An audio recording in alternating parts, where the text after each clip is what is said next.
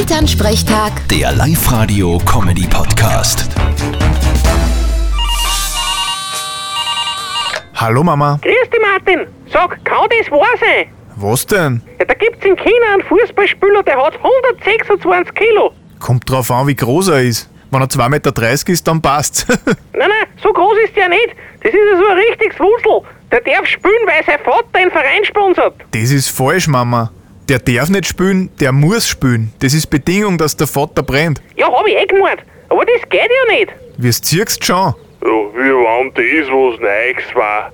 Ein Schachler Fritz, ein Bub, hat bei uns auch seinen seiner Fixleiberl gehabt, obwohl er nicht gerade gehen können hat. Aber der Verein hat halt das Geld gebracht. Ja. Ja, Papa, das war aber in der zweiten Klasse, in der Reserve. Das in China ist zweithöchste Liga. ja, aber vom Prinzip her ist dasselbe. Ja, nur, dass der Schachner Fritz kein Millionär ist, sondern nur alle halbes Jahr 30 zahlt hat. Und hier und da ein Doppler schwarzes Gold. Aber was ich weiß, spielt der Bub eh nicht mehr Fußball. Nein, eh nicht. Ja, jetzt müssen wir bei den Stockschützen mit sein. Ja, weil der Fritz den eichen Stock hinten gezahlt hat. Ja, wer's Geld hat, schafft an. Das war immer schon so. Vierte Mama. Bitte, Martin. Elternsprechtag. Der Live-Radio-Comedy-Podcast.